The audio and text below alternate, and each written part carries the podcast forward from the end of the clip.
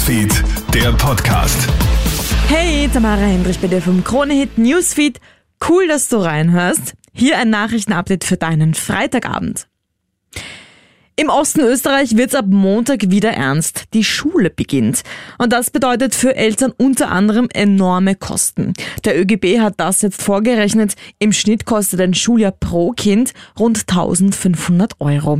Dabei werden Hefte, Stifte, Schulausflüge, Skikurse, Nachhilfe und vieles mehr eingerechnet. In Zeiten der Teuerung sei das eine enorme Belastung für Eltern, vor allem für eine Gruppe, sagt Corinna Schumann vom ÖGB. Es sind oft die Alleinerzieherinnen, die Teilzeit arbeiten, die der Schulstart finanziell besonders hart trifft. Sie brauchen neben den Anti-Teuerungsmaßnahmen auch endlich mehr Möglichkeiten, Vollzeit arbeiten zu können.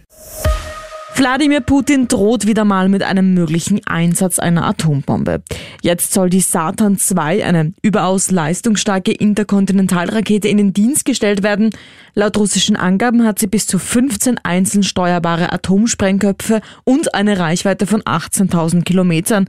Es soll außerdem kein Raketensystem der Welt geben, die diese Rakete abfangen kann. So heißt es zumindest aus Russland. In der Ukraine wird die Rakete höchstwahrscheinlich nicht zum Einsatz kommen, so Beobachter. Es handelt sich dabei eher um eine Drohung gegen den Westen. Experten sprechen von der tödlichsten Waffenentwicklung seit Ende des Kalten Krieges. Alle Infos zur Story findest du auch auf kronehit.at.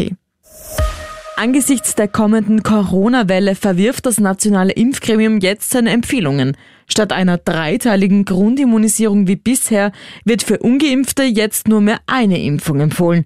Der Grund dafür? Die EU-Gesundheitsbehörde geht davon aus, dass in den drei letzten Pandemiejahren praktisch jeder Mensch Kontakt mit Corona hatte, ob jetzt durch Impfungen oder einer überstandenen Infektion.